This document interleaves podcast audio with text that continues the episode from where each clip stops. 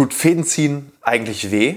Wie läuft das ab und was kannst du vielleicht tun, damit es nicht weh tut? Unser ausführliches Video rund um das Thema Fädenziehen. Nach Weisheitszahn-OP, Implantation und allen anderen Zahn-OPs. Viel Spaß!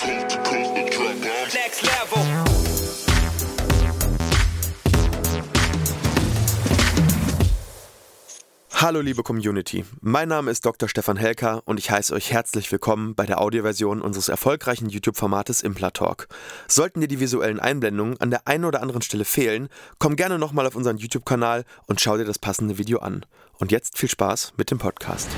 Du hast Angst vor dem Fädenziehen nach deiner Weisheitszahn-OP oder weißt nicht, was da überhaupt gemacht wird und willst jetzt einfach wissen, was kommt auf mich zu? Und vielleicht, was kannst du vielleicht tun, damit es nicht so unangenehm wird.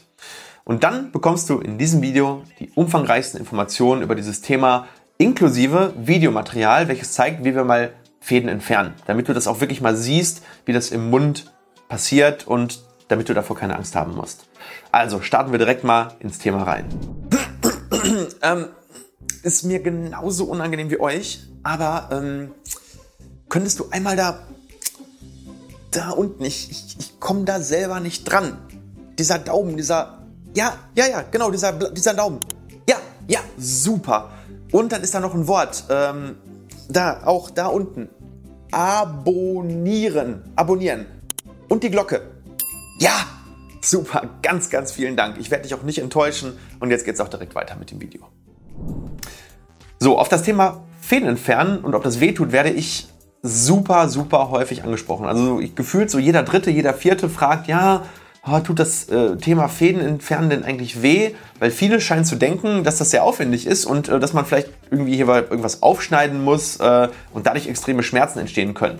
Außerdem glaube ich, dass viele Leute, die vielleicht die Weisheitszähne in Sedierung oder Narkose machen, dass die dann denken, okay, beim Fäden entfernen habe ich das ja nicht und dann kriege ich das halt mit. Und dementsprechend haben die da manchmal sogar mehr Angst vor als vor dem eigentlichen Eingriff. Und ich kann dich aber vorab beruhigen. Das Fäden entfernen ist in der Regel super schnell gemacht und vor allem es ist auch kein chirurgischer Eingriff. Ähm, das bedeutet, dein Zahnfleisch wird dabei nicht beschädigt. So, warum müssen die Fäden eigentlich überhaupt entfernt werden? Das ist ja auch nochmal eine ganz wichtige Frage und es ist ganz einfach. Ähm, selbst wenn wir selbstauflösende Fäden nehmen, brauchen die in der Regel so vier bis sechs Wochen, bis sich der Faden auflöst. Und das natürlich sehr, sehr lange, ne? weil ähm, diese selbstauflösenden Fäden, die sind halt hauptsächlich dafür gedacht, dass wenn du zum Beispiel im tiefen Gewebe nähst, ja, zum Beispiel du machst jetzt eine Blinddarm-OP, da wäre es halt echt doof, wenn, wenn man wieder den Faden entfernen müsste und dementsprechend nutzt man da natürlich selbstauflösende Fäden. Da wir aber im Mund jederzeit an die Fäden gut drankommen, ähm, ja, und vor allem diese Fäden sich nach und nach ähm, mit Schmutz voll saugen und mit Bakterien. Und dann sind das, ist das echt irgendwann eine richtige Bakterienfarm. Ähm, daher macht das total Sinn, diese Fäden trotzdem nach 10 bis 14 Tagen zu entfernen, um einfach ähm, Sekundärinfektionen vorzubeugen, dass sich dann diese Bakterien im Prinzip dann nicht, vom, nicht nur vom Faden in die Wunde setzen, sondern eben im Prinzip die ganze Mundhöhle infizieren. Und äh, daher macht man die Fäden in der Regel eigentlich immer raus. Ausnahmen Behinderte, die im Prinzip sich da, ähm, die, die da nicht mitmachen, die man nur in Narkose behandeln kann, dann legt man die natürlich nicht nur zum Fäden entfernen wieder in Narkose. Da ist, das Auf, da ist der Aufwand und das Risiko eben ähm, zu hoch und steht nicht in, ähm, in Relation zum Nutzen. Oder bei Patienten, wo man echt ja, einfach Angst hat, dass es wieder anfängt zu bluten. Also bei Patienten, die mehrere Blutverdünnungsmittel gleichzeitig nehmen. Aber Weisheitszahnentfernung ist ja meistens bei jüngeren Leuten, die gesund sind und dementsprechend macht man da die Fädenentfernung auf jeden Fall. Ähm, und Viele nähen natürlich auch mit nicht auflösbaren Fäden. Die müssen dann halt sowieso raus, weil die, ja, die lösen sich gar nicht auf. Gar nicht ist auch wieder übertrieben. Irgendwann lösen sie sich manchmal schon auf. Kommt auch nochmal darauf an, ob das ein ähm, nicht resorbierbarer, ähm, ja, sag ich mal, geflochtener Faden ist oder ob das ein nicht resorbierbarer glatter Faden ist. Die glatten Fäden, die brauchen Jahre, bis sie, bis sie sich theoretisch auflösen. Und die, ähm, ja, die geflochtenen, nicht auflösbaren, die vielleicht dann irgendwie so ein halbes Jahr. Aber es ist ja natürlich trotzdem viel, viel, viel zu lang. Und das Problem ist, Außerdem labbern die Fäden doch dann irgendwann auch im Mund rum, ähm, weil die aufquellen und ihre Spannung verlieren und dann nerven die im Prinzip ja nur noch rum. Ja, und dementsprechend ab einem gewissen Punkt kann ich dir versprechen, willst du auch, dass die Fäden rauskommen, weil die dann irgendwann ähm, einfach, ja, die nerven einfach. Ähm, so, und jetzt die natürlich die alles entscheidende Frage, tut das weh? Und ich habe es ja gerade eigentlich schon angedeutet, die Antwort ist ja, ich habe, ich würde sagen, über 10.000 äh, Fadenentfernungen durchgeführt aus über 10.000 OPs und wenn die Wunde nicht gerade infiziert ist, tut das Entfernen eigentlich null weh. Vor, ähm, also zumindest wenn man vorsichtig dabei ist. Also was sein kann, ist ein ganz kleines Ziepen, weil man ähm, im Prinzip ja, ja, warum, warum zieht es vielleicht ein bisschen? Weil man die Naht, du musst dir das vorstellen, das ist wie so ein geknoteter Kreis. Also du hast einen Kreis und oben ist ein Knoten und der hält ja sozusagen das Gewebe zusammen, wie hier in der Einblendung. Und man muss ja irgendwie äh, sozusagen diesen, diesen, diesen Kreis durchtrennen, also dementsprechend sozusagen auflösen.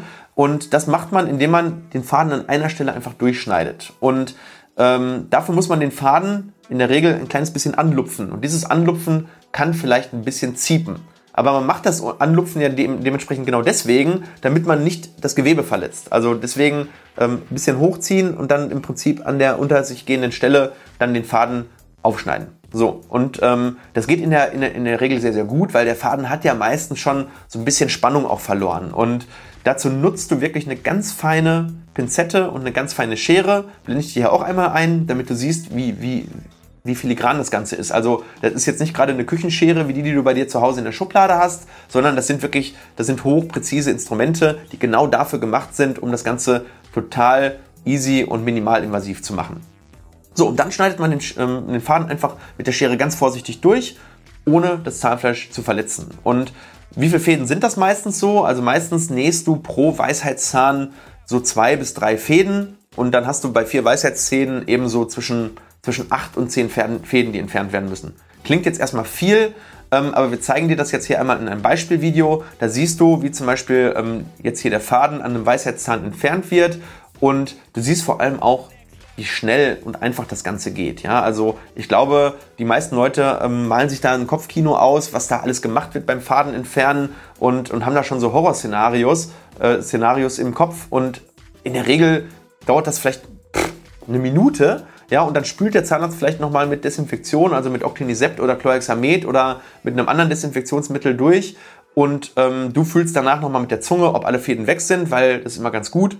Denn die Zunge ist immer so der beste Detektor, die ist total fein, ähm, weil die sehr, sehr viele ähm, ja, Synapsen hat im Prinzip.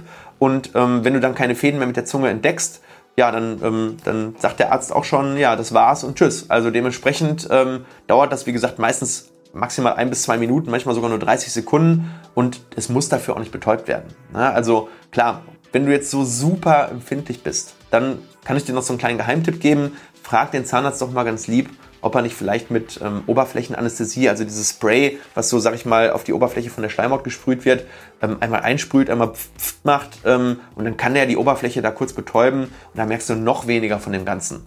Ist aber in der Regel nicht notwendig. So, und jetzt hoffe ich, dass du mir dein Nahtentfernungsereignis berichtest. Wie schlimm war es auf einer Skala von 1 bis 10? Und vor allem, warum? Hattest du vorher Angst und welche Tipps kannst du denen geben, die es noch vor sich haben? Hast du da einen guten Tipp? Ähm, wie hast du es am besten geschafft? Ähm, also ist ja wirklich nicht so schlimm, aber es gibt ja Leute, die immer noch Angst haben, obwohl sie dieses Video gesehen haben. Dementsprechend guckt mal unten ähm, in die Kommentare rein. Wir haben eine ganz tolle Community und die werden euch ihre Erfahrungserlebnisse garantiert berichten. Und wenn du Fragen hast, die ich jetzt in dem Video nicht beantwortet habe, dann stell die doch auch gerne unter dem Video. Ähm, wir beantworten die ähm, in der Regel sehr, sehr fix und schnell. Ähm, ich und die Community helfen dir dabei, das Ganze zu überstehen. Und am Schluss natürlich noch mein Aufruf, wenn das Video oder der Kanal dir gefällt, dann lass uns doch dein Like da und folg uns ähm, auf, ja, entweder hier auf YouTube oder vor allem gerne auch auf unseren anderen Kanälen, auf Instagram oder auf Facebook ähm, oder sogar auf TikTok. Da machen wir auch das eine oder andere lustige Video. Und ich freue mich, euch im nächsten Video wiederzusehen. In diesem Sinne ganz liebe Grüße und bis bald, euer Doc Helker. Ciao.